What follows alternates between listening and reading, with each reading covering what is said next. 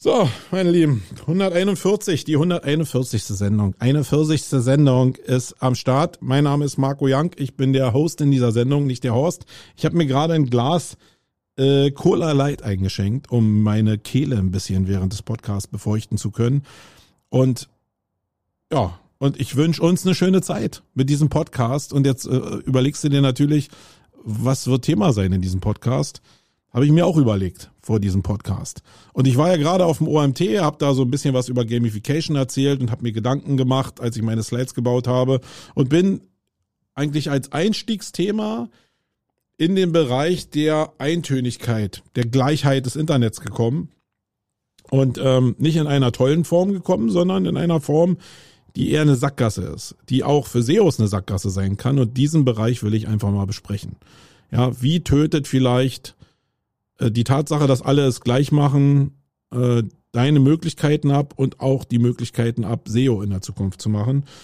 Und damit will ich mich so ein bisschen beschäftigen. Ich will ein bisschen einen kleinen Ausflug machen in Richtung Corona, weil ich da ein bisschen genervt von bin. Und ich will einen kleinen Recap machen zum OMT, wo ich in der letzten Woche war, wo ich einfach ein paar Reflexionen geben will, auch ein paar Sachen, die vielleicht ein bisschen kritischer Natur sind, aber ich glaube, dass es wichtig ist, dass wir nicht alle immer sagen, hey, war mega super. Und ähm, es war mega super. Ja, aber es ist nie mega super und es ist nicht was, was man verbessern könnte. Und dieser Tradition will ich irgendwie nacheifern, äh, weil ich glaube, dass, lieber Mario, wenn du hier zuhören solltest, du was davon hast, wenn du eine andere Perspektive dazu nimmst. Und trotzdem geht natürlich das Lob immer runter wie Öl. Äh, das ist ja so eine psychologische Abfolge, die ist ja total crazy. Ähm, da gehen wir, auf die ganzen Themen gehen wir ein, aber erst nach dem Jingle. Wait.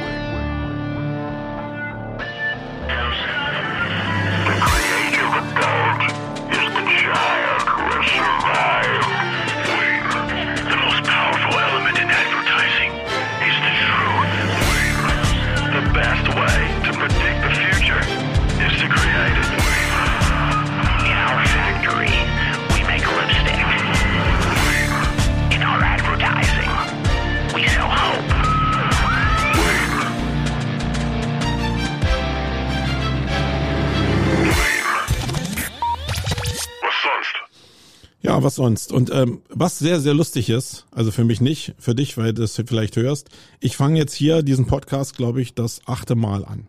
Und ich, ich habe hier so ein paar Stolpersteine in diesem Podcast. Manchmal kann, ich, kann ich einfach so Themen runtersprechen, manchmal ist es aber schwer, weil ich irgendwie weiß, was da so dranhängt, welche Fantasie, welche Erwartungshaltung entsteht auf der anderen Seite und wie angreifbar ich mich mache. Und äh, natürlich habe ich da so ein bisschen äh, Strumpfhosen an irgendwie, um äh, bestimmte Sachen auszusprechen oder an bestimmte Themen aus einer bestimmten Perspektive ranzugehen. Und ich habe mich da mega schwer getan. Also ich habe achtmal jetzt total versagt, nicht total versagt, aber ich bin ins Grübeln gekommen, ob ich das, was ich gesagt habe, so sagen sollte. Jetzt probiere ich es einfach das neunte Mal. Und wenn du das erste Thema hörst, dann weißt du, dann weißt du grundsätzlich schon, dass das nicht so leicht ist, sich in dem Thema zu bewegen. Es geht um Corona. Es geht um Corona und ähm, der äh, Wolfgang Jung, ähm, herzliche Grüße. Ich habe so das Gefühl, du wirst hier vielleicht zuhören. ähm, der hat heute so einen Brandpost geschrieben, äh, ich glaube auf Facebook war das, wo er wirklich seine ganze Genervtheit über Corona abgelassen hat, sich bei den Leuten ironischerweise bedankt hat, die sich noch nicht haben impfen lassen. Und ich kann das ehrlicherweise total nachvollziehen. Ich weiß aber, dass es auch überhaupt nichts bringt weil umso mehr Druck wir auf diese bestimmte Gruppe ausüben, umso mehr werden die natürlich in diese Position kommen, ihr Gesicht verlieren zu müssen, wenn sie dann umschwenken. Das ist psychologisch ein Problem. Und ich weiß auch nicht so richtig, wie wir das lösen wollen. Der, die einzige Lösung, die ich habe, ist einfach eine Prakt, ein, eine, eine Umsetzungsform, eine Visualisierungsform euch mitzugeben, ähm, die für viele andere Sachen auch super passt, aber eben für Corona eben jetzt auch passt. Und das ist die Visualisierung bestimmte Container, bestimmte große Container, die nicht so richtig greifbar sind, wie unsere, wie unser Deutschland, wie unsere Republik, äh, auf ein Haus runterzubrechen. Wir sind halt eine sehr diverse äh, Gruppe von Menschen hier in diesem Land und es ist schwer, alle in Einklang zu bringen, wenn es um Thema wie Corona geht oder um Impfung geht. Und was mir hilft irgendwie in der Betrachtung, ist halt diesen Deutschland-Container auf ein Haus runterzubrechen. Und das Basiskonstrukt einer Gesellschaft ist eigentlich immer noch die Familie. So sehe ich zumindest den Idealzustand. Die Familie ist wichtig. Die Familie ist so das, was du als, als emotionalsten Container eigentlich runterbrechen kannst. Und ich nehme jetzt einfach mal im Corona-Fall das Beispiel, dass ich die Republik auf einen, auf eine Familie runterdampfe, die mit 25 Familienteilnehmern in einem Haus lebt. Warum jetzt 25? Weil ich irgendwann gehört habe in der letzten Zeit, dass wir vier Millionen Infektionen hatten in Deutschland, 100.000 äh, Menschen gestorben sind. Das heißt, jeder 25. stirbt, der infiziert worden ist, wenn die Zahlen so stimmen. Wenn nicht, musste dir eine andere Relation bauen. Das heißt, wenn ich mit 25 rechne, ist es so, dass einer von 25 aus diesem Familienhaushalt sterben würde. Jetzt ist es so, dass so ein Familienhaushalt mit 25 Leuten ja eigentlich nicht so abwegig ist. Ja, in normalen, also was heißt normal? In Deutschland ist es ein bisschen schwieriger, aber in, in, in normalen Familienkonstrukten, die jetzt vielleicht im Süden noch ein bisschen verbreiteter sind, da liegt vielleicht auch ein, eine Lösungsmöglichkeit. Äh, aber es ist nicht abwegig, dass 25 Familienmitglieder in einem Haus leben können, mehr Familienhaushalt, das heißt Enkel, Eltern, Großeltern, Urgroßeltern, die leben alle unter einem Dach. Und jetzt ist es so, dass, ähm, um das mal ein bisschen plastischer zu machen und ein bisschen so ähm, Fear of the Walking Dead mäßig, ähm, jetzt stehen vor der Tür deines Hauses, steht ein Typ, der ist infiziert. Äh, um es noch plastischer zu machen, das ist ein Zombie-Typ. Der steht vor der Tür und hämmert dagegen und ist jetzt aber nicht mit, der, der hat jetzt nicht so ein mega Zombie-Virus, der ist halt ein bisschen Zombie, aber der hat eigentlich nur Corona. Und jetzt kommen immer mehr, weil die Lautstärke natürlich andere Zombies auch anlockt, jetzt kommen immer mehr an deine Tür und hämmern daran, ja. Und du weißt, du sitzt da drin als Familiencontainer und du weißt, dass wenn die, also die Leute werden irgendwann, die Zombies werden irgendwann diese Tür durchbrechen und werden dann den Virus in dein Haus schleppen, den Coronavirus. Und es ist klar, dass einer von 25 sterben wird. Ja? Also einer aus deinem Familienkonstrukt wird sterben. Vielleicht in höherer Wahrscheinlichkeit dein Urgroßvater vielleicht. Vielleicht den Menschen, den du am meisten liebst. So, und jetzt steht einer am Fenster und sagt, hey, Jungs, äh, ich habe gesehen hier, die ganzen Zombies stehen vor der Tür. Ich habe hier einen Impfstoff. Und der führt dazu, der ist auch milliardenfach erprobt, kann ich euch beweisen, der führt dazu, dass mit hoher Wahrscheinlichkeit alle in diesem Haushalt überleben werden, wenn die reinkommen. Ja, weil die fressen euch nicht auf, sondern die tragen nur dieses Virus in sich. Jetzt ist die Frage, wenn das denn so erprobt ist, ja, und das wirklich nachweislich milliardenfach äh, umgesetzt wurde und schon verabreicht wurde und dass die Leute jetzt nicht auch zu Zombies macht, Wer würde jetzt in dem Haushalt sagen, um diesen Opa zu retten, ich nehme den Impfstoff nicht?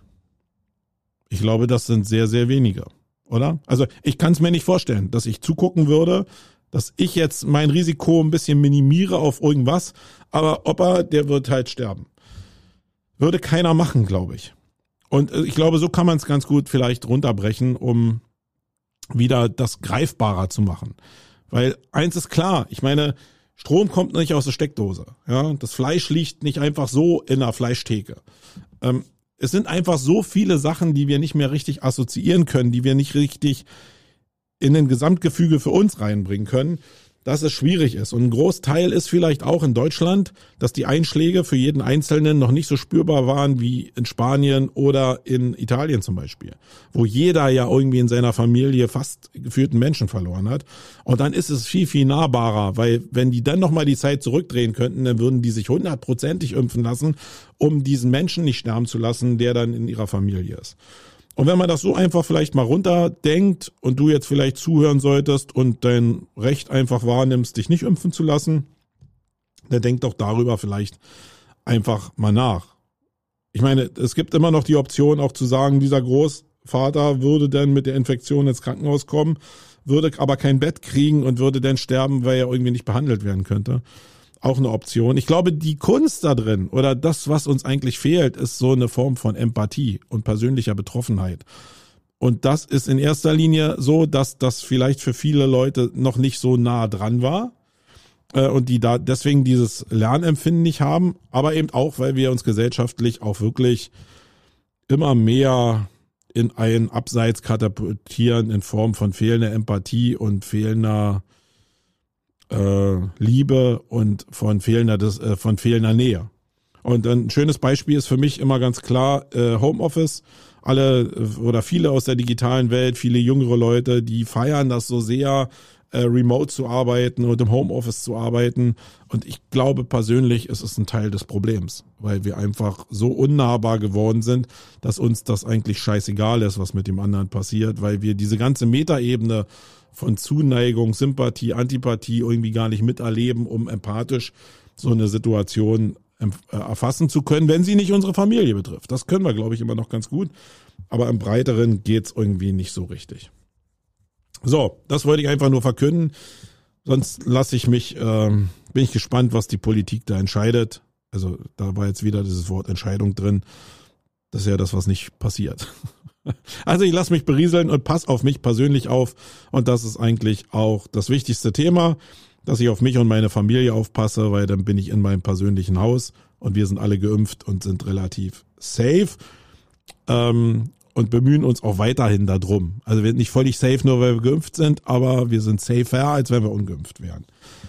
So, dann kommen wir auch über diese ganze Corona-Problematik mal zum OMT. Ich war in der letzten Woche beim Online-Marketing-Tag in Mainz diesmal und nicht in Wiesbaden. Eine Sache, die im letzten Jahr, wenn ich noch richtig mich erinnern kann, ausgefallen ist, jetzt äh, offline wieder stattgefunden hat. Und wirklich, wirklich cool war. Einfach mal wieder nach der Campix war das so mein erstes Event, wo ich wieder war, wo ich einfach wieder Leute treffen konnte, wo ich das Gefühl von Offline-Event hatte, selbst als Veranstalter gucken konnte, wie es andere machen, davon selbst lernen kann, äh, konnte und das war wirklich cool. Jetzt ist es so, dass ja eigentlich so, wenn, wenn ich so mein Social Media Profil lese, dass das immer so ist, dass ja sehr viele Leute in, in höchsten Tönen mit so einem Event umgehen. Und das ist auch, also im, im Kern ist es cool, weil auch aus meiner Sicht war es ein wirklich cooles und gelungenes Event.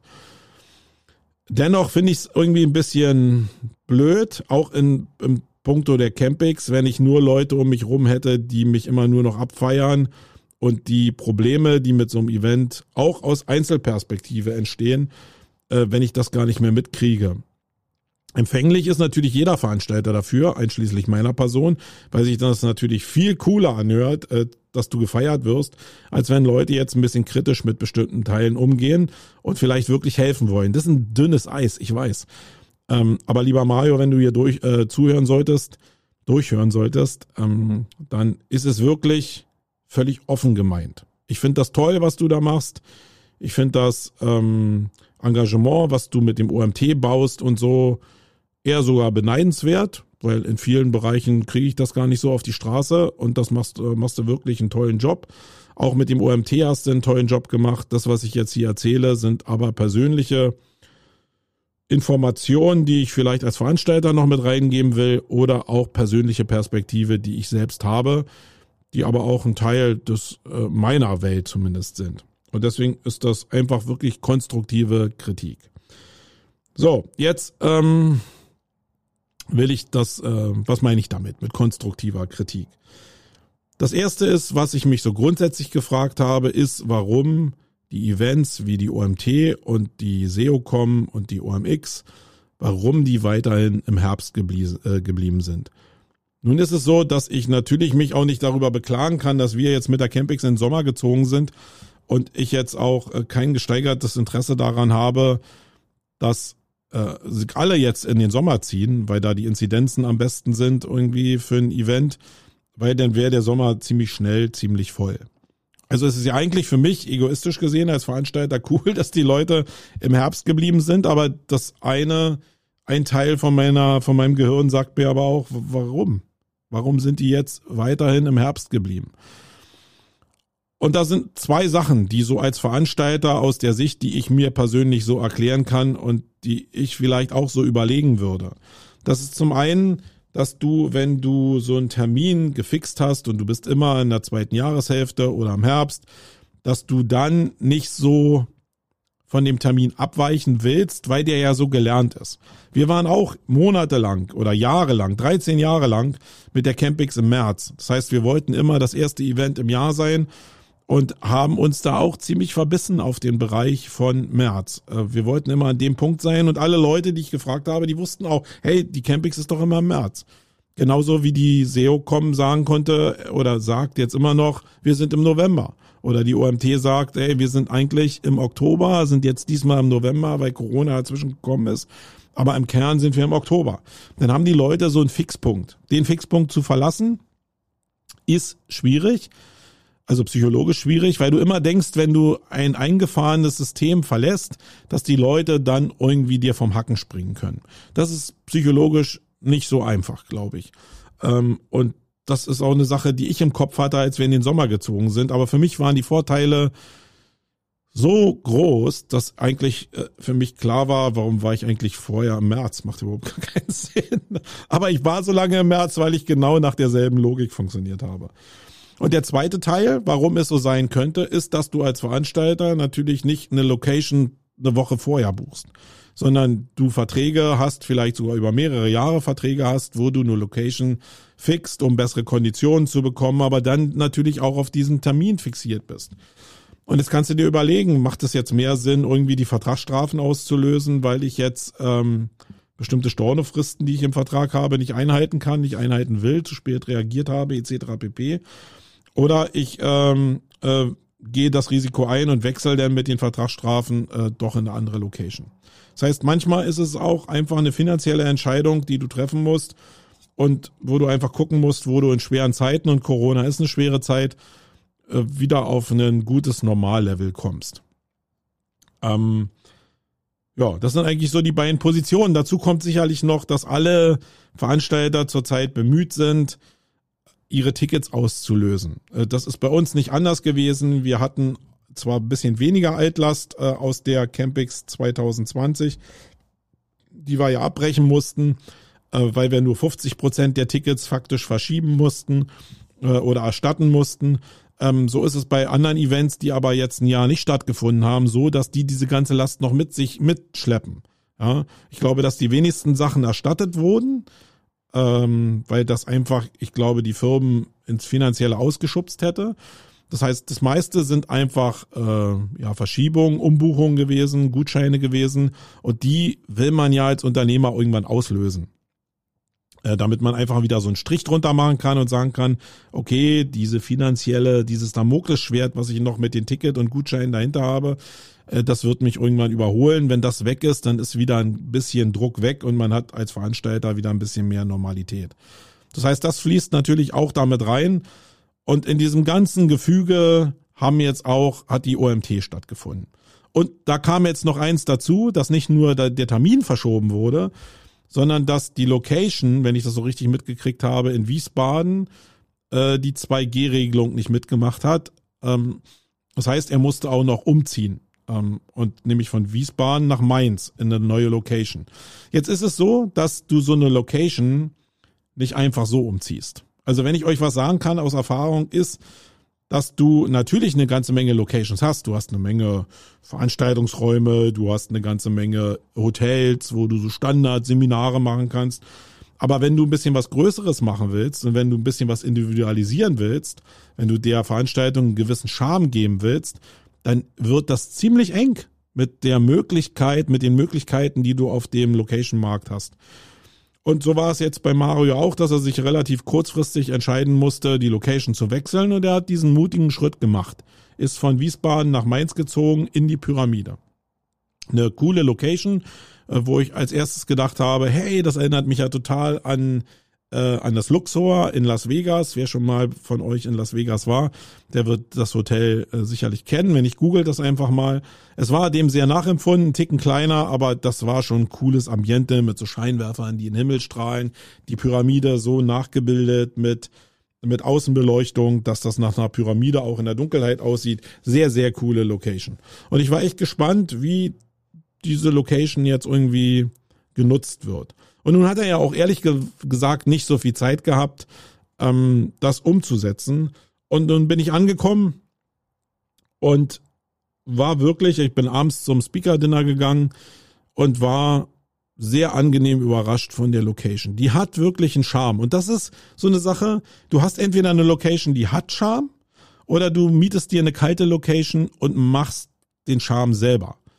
Und wenn du das als Location schon hast, dann bist du, dann hast du ein bisschen Arbeit, ist dir einfach abgenommen worden. Du nimmst dir natürlich auch die Chance, diese Location so zu verändern, dass du diesen Charme wieder loswirst und einen anderen Charakter äh, von der ähm, äh, in der Location einführst. Aber ich glaube, gerade in der Konstellation mit Corona ist es super, wenn du den Charme einfach mitkaufen kannst. Da hängen aber natürlich auch noch ein paar andere Sachen dran. Wenn du so einen Location-Wechsel machst, dann ist es ja nicht nur der reine Baukörper, den du da tauscht, sondern es hängt Personal dran, es hängen Verträge dran, es hängen Gewohnheitssachen dran, Abläufe, die irgendwie mit der alten Location schon eingegroovt waren. Gerade bei uns am Müggelsee war es halt einfach so, dass viele Sachen einfach auch nur funktioniert haben, weil wir uns so lange so gut kannten. Das hat was mit Unterstellen von Materialien zu tun, Bestellen von bestimmten Sachen, Gesprächsbereitschaft, dieses Gefühl, ich kann das gegen das dealen, um dann einfach ein besseres Event zu bauen, bei allen Anforderungen oder Ansprüchen, die jeder Vertragsteilnehmer hat. Also da gibst du eben auch eine Menge auf von Vertrautheit äh, und Skalierbarkeit. Und unter dem Zusammenschluss aller Faktoren muss ich sagen, war das super. Das Speaker Hotel oder das Hotel, wo die meisten Teilnehmer auch gewohnt haben, war fußläufig, ich glaube, na, vielleicht 300 Meter entfernt, äh, leicht zu erreichen. Selbst wenn man mal einen Top getrunken hat, irgendwie konnte man einfach darüber wanken noch, ohne dass man da äh, Probleme bekommen müsste. War alles super. Die, das Programm war super, muss ich jetzt natürlich äh, sagen, weil ich selbst gesprochen habe. Nee, nee es war wirklich super, weil einfach sehr viel unterschiedliche Themen drin waren. Also Marketing, Automation, Psychologie, äh, SEO, Gamification mit mir, aber auch Social Media und so. Es war eben wirklich ein Range, wo man sagt, ja, es geht um Online-Marketing den ganzen Tag in unterschiedlichen Ausprägungen. War super und es kam natürlich noch dazu, dass ich auf so eine Events gehe, weil ich natürlich Inspiration haben will, jetzt nicht Sachen höre, die ich noch nie gehört habe, aber ich finde es super, wenn einer mir die Karte vorhält und sagt, so wie nach dem Motto, Marco, da hast du dich nicht drum gekümmert, du hast das letzte Mal gehört, wolltest dich darum kümmern, du hast es aber nicht gemacht. Und ich da sitze und denke, ja, habe ich nicht gemacht, muss ich vielleicht nächstes Mal machen. Dann habe ich schon eine Menge erreicht bei so einem Event. Und das war eben der Fall. Und es war der Fall natürlich, dass es so vielleicht eins der letzten Events in diesem Jahr war, wo ich noch Leute treffen konnte, die mir wichtig sind. Ich mache den Schneiderradatz jetzt hier mit äh, Suchmaschinenoptimierung und Online-Marketing seit über 20 Jahren. Ihr könnt euch vorstellen, dass ich sehr, sehr viele Leute da draußen kenne und ich sehr viel Spaß daran habe, diese Leute wiederzutreffen. Und das äh, war in dem Fall auch so. Das heißt, eigentlich war alles total erreicht. Also alles, was ich mir bei Events gewünscht habe, vorgestellt habe, hat dieses Event ausgelöst. Und dennoch gibt es ein paar Sachen, die ich als schwierig empfand. Und das ist jetzt eine persönliche Ansicht. Ähm, eine Schwierigkeit ist eine Sache, die sehr, sehr persönlich ist.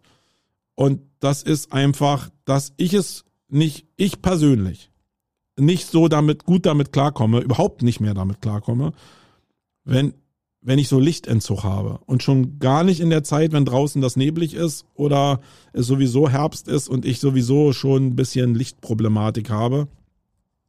Weil bei mir ist das körperlich so, wenn ich sehr stark im Dunkeln sitze, dann ist mein Melatoninwert, Melatoninwert anscheinend steigt so sehr, dass ich relativ unkontrolliert müde werde. Und das war leider in der Pyramide so. Ähm, ich habe da also gesessen und mir sind immer mehr die Augen zugefallen. Und nicht, weil der Vortrag so schlecht war, sondern weil das einfach die Umgebung so dunkel war, dass mein Körper dieses Hormon ausgeschüttet hat und ich einfach körperlich dann reagiere. Das ist so leider bei mir so, dass das wie so eine Eiweißunverträglichkeit, die ich auch habe, in bestimmte Reaktionen auslöst. Da kann Mario auch gar nichts für und das ist für die Allgemeinheit überhaupt gar nicht gesprochen. Aber für mich war es so, dass ich einfach über die Stunden nach meinem Vortrag in so eine in so eine Müdigkeit verfallen bin, die dann auch mit der Anstrengung, der Vorbereitung auf die Session und so, die Aufregung, die man vor so einer Session auch hat, das einfach dazu führte, dass ich irgendwann um 15 Uhr ähm, die Pyramide kurz verlassen musste und mich aufs Zimmer legen wollte, um mich auszuruhen und mich einfach weggehauen hat. Und ich dann um 18 Uhr wieder aufgewacht bin und dann auch, sorry dafür, nicht beim Speakerbild auf der, ähm, auf der ONT dabei sein konnte. Aber das ist jetzt eine persönliche Sache. Das ist auch eine Sache, die ich nicht nur jetzt da hatte, sondern die ich bei, bei der SEOCom auch so hatte. Da gibt's auch diesen Raum 3, glaube ich, der auch sehr, sehr düster gehalten ist. Und da habe ich auch Probleme, weil ich dann einfach ja, müde werde. Und ja, wie kann man das ändern, indem man, glaube ich, ganz normal beleuchtet oder indem ich Räume nehme, die einfach einen normalen Lichteinfall haben. Das würde mir sehr entgegenkommen, aber ich bin auch nur einer von vielen. Wenn das insgesamt cooler ist, dass es dunkel ist, dann ist es cooler. Dann muss ich, ähm, muss ich eben gucken, wie ich damit umgehe, weil das äh, für mich wirklich ein Problem darstellt. Ähm, und die andere Sache ist, und das ist aber eine Sache, die mich genauso betrifft, ist dieses, dieses Hauptproblem, was glaube ich schon seit, seit gefühlt 20 Jahren auch so ist, dass ich irgendwo hingehe und einen Networking-Abend haben will. Ja, einen Speaker-Dinner haben will, was auf Networking basiert. Und ich erstens das Problem habe, dass es sehr, sehr dunkel ist. Das heißt, dann habe ich, werde ich irgendwann müde, ja, ist mein Problem. Und das zweite ist, dass irgendwann Musik angefangen wird. Also du hast ja sowieso ein unheimliches Gebrubbel da, ja. Also jeder redet mit jedem und äh, da sind wenig, also waren da schon Schallabsorber da, aber jeder redet mit Reben und da ist so ein immer so ein Soundteppich da. Und das ist schon anstrengend. Und jetzt kommt noch dazu, dass ich einfach noch Musik einspiele, laute Musik einspiele. Und dann an dem Punkt bin, wo ich denke, okay, mit wem soll ich mich jetzt hier noch unterhalten? Äh, warum also ich komme irgendwann an den Punkt, wo ich mich mit Leuten unterhalte, nur noch die Hälfte verstehe akustisch von dem, was sie sagen und dann auch nicht unhöflich sein will und dann irgendwie probiere zu assoziieren und sage, ja, ja, ja, hab aber die Hälfte nur verstanden oder assoziiere mir Sachen zusammen, die irgendwie gar nicht passen und dann kommst du zwangsläufig in so einem Gespräch immer an so einen Punkt, wo, wo ja klar wird, dass du die Hälfte nur verstanden hast. Und ähm, das ist jetzt nicht nur so, weil ich mit dem Jakob äh, da draußen rede. Jakob, falls du es hier hören solltest, herzliche Grüße an dich, den ich schon so grundsätzlich durch seinen österreichischen Slang nicht so richtig verstehe, sondern nein, ich, ich habe einfach nicht mehr die Möglichkeit, akustisch bestimmte Sachen zu verstehen. Und das ist ein Problem, das ist nicht nur jetzt beim OMT so gewesen, sondern das haben wir bestimmt bei uns auch teilweise. Ähm, aber ist eine Sache, die ich einfach anders machen will in der Zukunft, weil sie, glaube ich, problematisch ist äh, im Zuge von Networking. Genau. Und das waren auch die einzigen beiden Sachen, die mir aufgefallen sind und äh, die ich, wo ich mich freuen würde, dass man daran vielleicht ein bisschen arbeitet. Aber sonst war alles super. Und deswegen danke, lieber Mario, dass du den Aufwand gegangen bist und dass du da so ein tolles Event auf die Beine gestellt hast. Die Tatsache, dass sich das jetzt schon wieder ein bisschen komisch angefühlt hat, dahin zu gehen, weil die Inzidenzen so hoch gegangen sind, das ist eine Sache, das, das, da zeigt sich das wieder, dass das Gefühl eben unheimlich ausgeprägt ist und die Angst natürlich vor Corona auch unheimlich tief sitzt in einem und nicht alles dann irgendwie rational ist. Ähm, ja, ich wünsche dem Oliver Hauser auch alles Gute für sein Event jetzt in der nächsten Woche. Ich werde da leider nicht hinfahren. Das liegt aber, das habe ich schon relativ früh entschieden. Das liegt nicht an dem Event, sondern liegt eben wirklich an der Tatsache Corona und der Tatsache, dass ich eben dem Mario schon eben auch die Session zugesagt habe und ich eben auch weiß, dass so ein Event kaputt gehen kann, wenn die Speaker absagen äh, und ich da absolute Verlässlichkeit haben wollte. Das ist, glaube ich, das, das Minimum, was man den Veranstaltern schuldig ist. Und deswegen war klar, dass ich dahin fahre. Es war aber eben auch klar, dass ich äh, bei der SEOCom nicht sprechen werde. Und dann ist mir einfach das Corona-Risiko auch auf Basis der Zeit zu groß. Und deswegen habe ich schon relativ früh gesagt, ich fahre da nicht hin. So, ähm, ich hoffe, Mario, du bist nicht allzu sauer darüber, dass ich das jetzt hier so thematisiert habe. Aber jetzt weißt du ein bisschen was um meine Gebrechlichkeiten. Ähm, und mal gucken, wie du nächstes Jahr damit umgehst. du lädst mich einfach nicht mehr ein. Alles gut. Kaufe ich mir ein Ticket, komme ich trotzdem. So, kommen wir mal zum Hauptthema. Ich habe ja eine Session gehalten über Gamification auf dem OMT. Ein Bereich, der mir extrem wichtig ist, der auch gerade sehr gut befeuert wird über das ganze Metaverse-Thema. äh, auch super befeuert wird darüber, dass du eigentlich sowieso attraktive Inhalte bauen musst, dass du äh, im Bereich der Bildung sowieso irgendwelche Gamification-Plattformen siehst, die da draußen entstehen, äh, die ja auf Logik von Spielen basieren. Und als ich meine Slides vorbereitet habe, habe ich gedacht, also man probiert ja immer so einen Eintritt zu finden. Ja, wie komme ich mit welcher Geschichte komme ich jetzt in so einen Vortrag rein? Äh, zumindest probiere ich mir immer die Mühe zu geben, dass ich so einen so einen Einstieg finde. Und ich bin beim Grübeln darauf gekommen, dass der Einstieg ja sein könnte, dass alles nicht mehr so richtig unterscheidbar ist. Und jetzt komme ich ja nicht einfach so da drauf, weil ich mir jetzt irgendwie eine Story ausgedacht habe, sondern weil dieses Thema mich schon lange umtreibt, weil ich glaube, dass es einfach definitiv so ist. Was haben wir da draußen? Nehmen wir mal einfach das Webdesign als erste Instanz. Dann ist es so, dass du natürlich noch kreativ sein kannst, wenn du willst. Da sind wir wieder beim Thema äh, SEO und Photoshop meinetwegen. Also du kannst eine Seite sehr hervorragend visuell auch gestalten, ähm, wenn du imstande bist, eine Gestaltung hinzubekommen und damit eine Identifikation hinzubekommen. Das kannst du alles machen.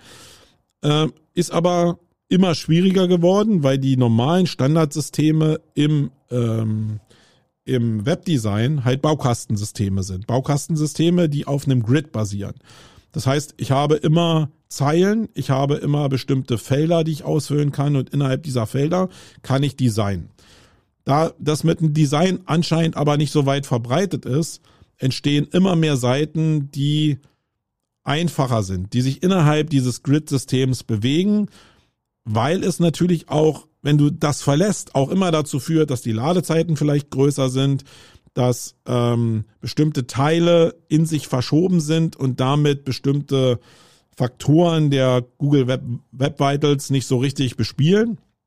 Gerade die Auslieferung äh, der letzten nicht mehr verschiebbaren Elemente. Äh, das ist natürlich schwierig, wenn du sie verlagerst, des Designs willen. Und am Ende des Tages, auch im im äh, Zusammenspiel mit den ganzen, mit der Device-Problematik auf Handy, auf unterschiedlichen Arten von Tablets, auf Desktop, auf äh, UHD ähm, ähm, Desktop ähm, Monitoren, sorry, jetzt fiel mir das Wort nicht ein.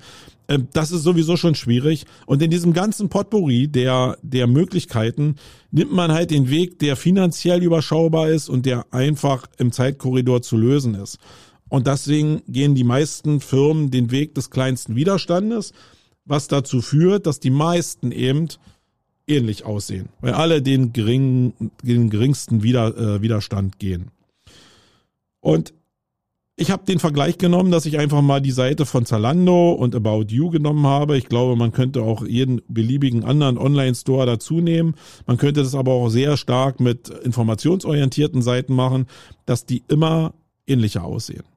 Das heißt, wenn ich jetzt die beiden Seiten von, du könnt, kannst du gerne selber mal gucken, von About You nehme und von äh, Zalando nehme, dann sind die im Kern gleich. Da sind jetzt Klamotten drauf, da sind Schuhe drauf, je nachdem, was ich ins Schaufenster nach vorne lege, sind bestimmte andere Sachen drauf. Aber im Kern sind die völlig gleich. Also wenn ich jetzt die Logos, also und da sind wir jetzt beim Hauptthema, wenn ich jetzt die Marken Zalando und About You nehmen würde und einfach vertauschen würde, dann würde das gar nicht auffallen, weil das Grid grundsätzlich eigentlich identisch ist. Da ist die grundsätzliche Farbgebung, ich kann mich nirgendwo orientieren, weil alles sehr einfach und sehr neutral gehalten ist, weil man will sich ja nicht mehr positionieren. Äh, dann sind bestimmte Sachen, wie man sich hervortun kann und das sind auch Bereiche, die dann aus dem normalen Marketing kommen. Was passiert da aktuell? Keiner macht jetzt mehr noch Standardzeug irgendwie, äh, oder probiert sich abzusetzen, indem man mal was ganz anderes macht, sondern alle probieren nur noch mit, mit kleinen Gruppen zu arbeiten. Also habe ich jetzt irgendwie ein Brandmal im Gesicht? Bin ich homosexuell? Bin ich transgender? Habe ich irgendwie ein Armwehen ja irgendwie so? Also diese Sachen, dass diese Diversität von Kleinstgruppen irgendwie in die Gesellschaft reingespielt wird, so cool wie es ist, führt aber dazu, dass alle das Gleiche machen. Ja, also das heißt, bis auf die Marke und den Markenwert, mit dem du jetzt durch Aktion deine Marke anreicherst, findet eigentlich gar keine Unterscheidung mehr statt. Weil wenn ich jetzt irgendwie mir ein Under Amer Shirt kaufen will, dann ist es eigentlich kaufe ich da, wo ich das bessere Design kriege. Das heißt, ich kaufe eigentlich das Produkt und die Plattform ist mir eigentlich scheißegal. Ich kaufe das jetzt nicht, weil es äh, About You ist, sondern weil die vielleicht ein Produkt haben, was jetzt Zalando vielleicht nicht im Angebot hat. Ähm, und daraus entsteht so eine Eintönigkeit. Ja, das ist die Ebene der Websites. Ich glaube, das ist sehr, sehr verbreitet und da gibt es eine große Chance, dich äh, oder sich mit entsprechender Visualisierung und Aufwand da drin abzusetzen von bestimmten anderen Inhalten. Und da ich ein Suchmaschinenoptimierer bin oder du auch einer bist, weil die Chance ist relativ hoch, dass du einer bist, wenn du hier zuhörst, ist es in der Suchmaschinenoptimierung noch sehr viel stärker verbreitet, dass immer mehr Einklang entsteht. Und das beste Beispiel, und das hatte ich auch in meinem Vortrag drin, ist die Snippet-Optimierung. Wenn irgendeine Kuh durchs Dorf getrieben wurde, also nach den Core Web Vitals, war es eben so, dass diese Kuh die Aufschrift hatte Snippet-Optimierung.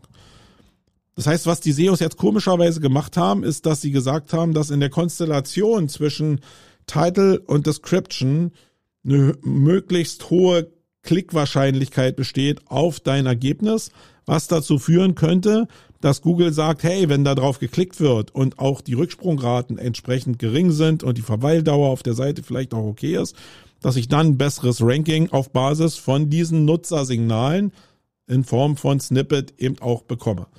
Der Markus Tandler würde immer sagen, und die Position verstehe ich ehrlich gesagt auch nicht so richtig, ist, dass Google testet. Ja, dass Google irgendwann mal eine Position austestet. ähm, und dann sagt, ja, das passt oder das passt nicht. Aber wo, warum es jetzt passen sollte, das erschließt sich mir jetzt nicht so richtig. Und was macht Google denn mit Positionen jetzt meinetwegen auf Position 30 oder 40? Ähm, macht da Google das auch so, dass sie mich dann mal auf der Position auf der dritten Seite ausspielen und gucken, ob es denn da besser ist, obwohl da kaum noch einer klickt auf der Seite 3? Finde ich irgendwie, kann ich auch nicht so richtig nachvollziehen. Also im Kern führt es aber dazu, und das ist jetzt der normale Ablauf, dass ich mir einen Snippet baue, wo ich denke, da sind jetzt bestimmte Sachen drin. Da ist in erster Linie das Keyword drin, weil das will ich ja optimieren. Und es hat immer noch ein Punkt im Punktesystem. Natürlich gibt es ein paar Punkte dafür, wenn ich im Titel äh, mein Keyword drin habe. Wenn ich es weiter vorne drin habe, bin ich auch noch davon überzeugt, dass es eine höhere Priorisierung hat. Wenn es in der Description drin ist, glaube ich auch, dass es eine Priorisierung hat. Wenn es sichtbar ist, schnell, glaube ich auch, dass es eine höhere Priorisierung hat. Das heißt, diese beiden Teile werde ich ja probieren zusammenzubringen, um eine coole Snippet-Optimierung hinzubringen. Ähm, aber was wird passieren? Ähm, ich habe also mein Keyword da vorne oder ich mache es nach hinten, ich will meine Marke auch noch irgendwie spielen. Äh, das heißt, ich nehme mir noch einen Text, wo ich dieses Keyword verbauen kann im Titel. Jetzt kann ich mir irgendwas Abstruses ausdenken. Ich bewege mich aber eigentlich in einem Raster, wo ich ja weiß, dass ich das Keyword habe und ich muss irgendeinen Text nehmen, der klickverstärkend ist. Das heißt, äh, mein Keyword und die zehn wichtigsten Punkte, die du wissen musst, meinetwegen. Oder die zehn Top-Tricks, um äh, dieses Keyword zu bespielen. Oder äh, du glaubst nicht, was du da siehst, wenn Keyword bla bla bla. Ja, also so eine Formulierung sind ja im Endeffekt, da gibt's bestimmte Muster, die du immer bewegen kannst und die du immer bespielen kannst und daraus äh, mehr, mehr Klick generierst, weil die Erwartungshaltung, die durch den Konsum des Snippets entsteht, auf der anderen Seite zu einem Klick führen. Und die andere Sparte ist natürlich, dass ich mir die Konkurrenz angucke, weil ich jetzt denke, dass die ersten zehn vielleicht im Bereich Snippet-Optimierung schon einen guten Job gemacht haben und es jetzt einen Grund dafür geben kann, dass dieses Snippet, wenn ich dieser Logik folge, in den Top 10 drin ist. Ja, das heißt, ist ja gar nicht so abwegig, dass ich mich als SEO hinstelle und denke, okay, wie sehen denn die ersten zehn Ergebnisse aus im Bereich Title? Und ich probiere sowas ähnliches zu machen wie mein Konkurrent, damit ich dieselben Parameter bespiele wie mein Konkurrent. Ja, und das machen alle 10 untereinander, das machen alle 30 untereinander in den Top 30. Und dann werden diese Ergebnisse von Mal zu Mal immer ähnlicher. Ja, da ist dann vielleicht noch der Passus hinter der Marke, wie da bei Zalando, wenn wir in die Visualisierung gehen. Aber im Kern sind diese Ergebnisse kaum noch zu unterscheiden. Und dasselbe trifft für die Description zu, weil auch da probiere ich ja an so ein Optimum ranzukommen. Und wenn ich sehe, hey, da ist ein Konkurrent oder die ersten zehn, die haben eine bestimmte Art von Schreib benutzt irgendwie in ihrer Description, dann äh, probiere ich das nachzustellen und damit wird auch die Description immer ähnlicher. Am Ende haben wir einen Snippet, was zwar optimiert ist, aber wo alle Snippets gleich aussehen. Und das kann doch nicht richtig sein. Das kann doch nicht die Zukunft sein, wo Entscheidungen getroffen werden, weil dann weiß ja der User auch gar nicht mehr, wo er klicken soll, weil überall, dass er steht, dass da anscheinend die Antwort hinter dem Ergebnis liegt. Jetzt könnte ich noch Sonderzeichen dazu nehmen, ja. Deswegen machen SEOs das, um einfach mehr Auffälligkeit in, in, im Zusammenhang mit Sonderzeichen hinzubekommen. Aber jetzt kann ja das Sonderzeichen nicht der einzige, das einzige Kriterium sein, warum jemand jetzt auf das Snippet klickt. Das kann doch, das darf doch hoffentlich nicht ähm, der Wahrheit entsprechen. Genau. Und jetzt siehst du, dass daraus ähm, eine Eintönigkeit entsteht, die gar nicht so richtig lösbar ist.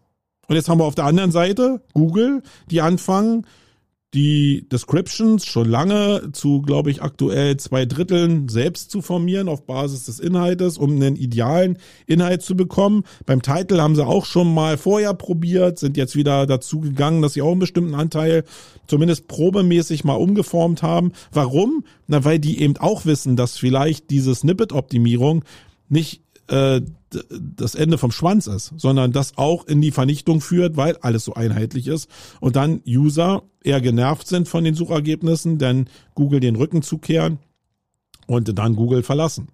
Und das ist eine Sache, die nicht nur im organischen Bereich der Fall ist, sondern das ist im Paid-Bereich genau dasselbe. Das funktioniert nach denselben Mustern und dann hast du einen bezahlten Bereich und dann hast du einen organischen Bereich und alles funktioniert irgendwie gleich. Um dem aus dem Weg zu gehen, macht Google eben das so, dass sie probieren, den Titel und die Description auf Basis der Inhalte, die sich ja dann doch vielleicht mehr unterscheiden, probiert selbst zusammenzustellen. Und dass sie da noch nicht so richtig perfekt sind, das zeigt uns ja diese Welt auch. So, äh, was ist aber denn der Schluss daraus, wenn alles irgendwie gleich wird? Der Schluss daraus ist, dass ich mir mehr Mühe geben muss, als Marke wahrnehmbar zu werden. Das heißt, dass es gar nicht darum geht, ob diese Snippets jetzt alle gleich aussehen, sondern dass ich mit der Marke eine Vertrautheit verbinde, so dass ich vielleicht sogar in die Petrouille komme. Also jeder Suchmaschinenoptimierer würde ja jetzt sagen, dass die Marke ganz nach hinten in den Titel gestellt wird. So würde ich zumindest immer empfehlen. Aber die Zukunft könnte ja auch sein, dass die Marke nach vorne gespielt wird und der Titel jetzt mit dem Keyword an Position 2 steht. Einfach weil die Marke der höhere Trust-Faktor ist in diesen Top 10 Ergebnissen. Weil ich diese Marke mit anderen Reizen außerhalb der Google-Welt aufgeladen habe. Und das würde der Logik folgen, dass das, was Erik Schmidt 2008 gesagt hat als äh, Google-Repräsentant, äh, nämlich dass die Marke die Lösung ist und nicht das Problem, dass das jetzt schon eigentlich Einzug halten müsste, um vor die Welle zu kommen. Ja, jetzt optimieren wir natürlich immer noch Snippets und probieren und probieren. Aber im Kern geht es vielleicht viel mehr um Visualisierung, um Markenaufladung, um dann nachher auch die entsprechenden Klickzahlen in den SERPs zu bekommen. Und wenn sich dann die Marke durchsetzt, auf Basis von der Visualisierung im Gesamtmarkt, dann ist es ja das, was Google will. Weil Google will eigentlich nur ein Abbild schaffen von dem, was in dem Mark markenbildenden Gesamtmarkt da draußen los ist. Die will nicht irgendwelche Faker haben, sondern die will wollen die Ergebnisse und Produkte nach vorne stellen, die ein Abbild von dem Markt darstellen. Und wenn das darüber geht, dann sollten wir uns als SEOs vielleicht viel mehr damit beschäftigen, wie Marken entstehen und uns auch viel mehr auf dieses Thema einlassen, als jetzt irgendwie noch die letzte technische Schraube in Form von Core Web Vitals da auszupressen. Alles ist irgendwie möglich, alles ist auch sinnvoll, aber ich glaube, dass auch in SEO diese Markenaufladung ein extremer Hebel sein wird und sein muss, weil sonst alles im Gleichklang endet. Und das wird da nicht enden. Da bin ich mir ziemlich sicher, sondern irgendwelche findigen Leute werden die Unterscheidung rausspielen. Und das sind die Leute mit Geld und das sind in erster Linie die, die die Marken aufbauen. So. Und das wollte ich einfach mal mit dir teilen. Ich, ich würde ganz gerne natürlich deine Meinung zu dem Thema hören. Ich würde auch gerne, dass du das in die Kommentare schreibst, wo aber sowieso nie so richtig was passiert. Also verweise ich eher darauf, dass du äh, dich vielleicht bei mir meldest, was unter die Kommentare schreibst zu den Seeding-Posts, die ich mache in Facebook, LinkedIn oder auf Twitter. Äh, gerne dazu was kommentieren. Und äh, weil ich ganz gerne hören würde, wie du darüber denkst in diesem Zusammenhang. Ja. Eigentlich war die Lösung aber für den Vortrag Gamification ähm, nämlich die Unterscheidbarkeit auf der Seite und mehr Attraktion, mehr Bindung hinzubekommen auf den Seiten über Gamification, über Punktesysteme, über Belohnungen, über Games, die du auf der Seite hast, über kleine Gadgets, die du äh, auf der Seite hast, wo du mit dem Inhalt spielen kannst.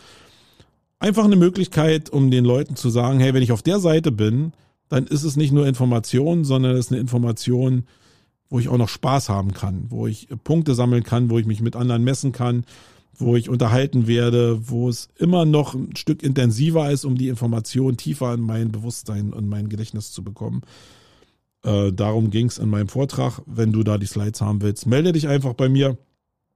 Ähm, und sonst auch bin ich über jede, äh, jedes Feedback sehr, sehr dankbar.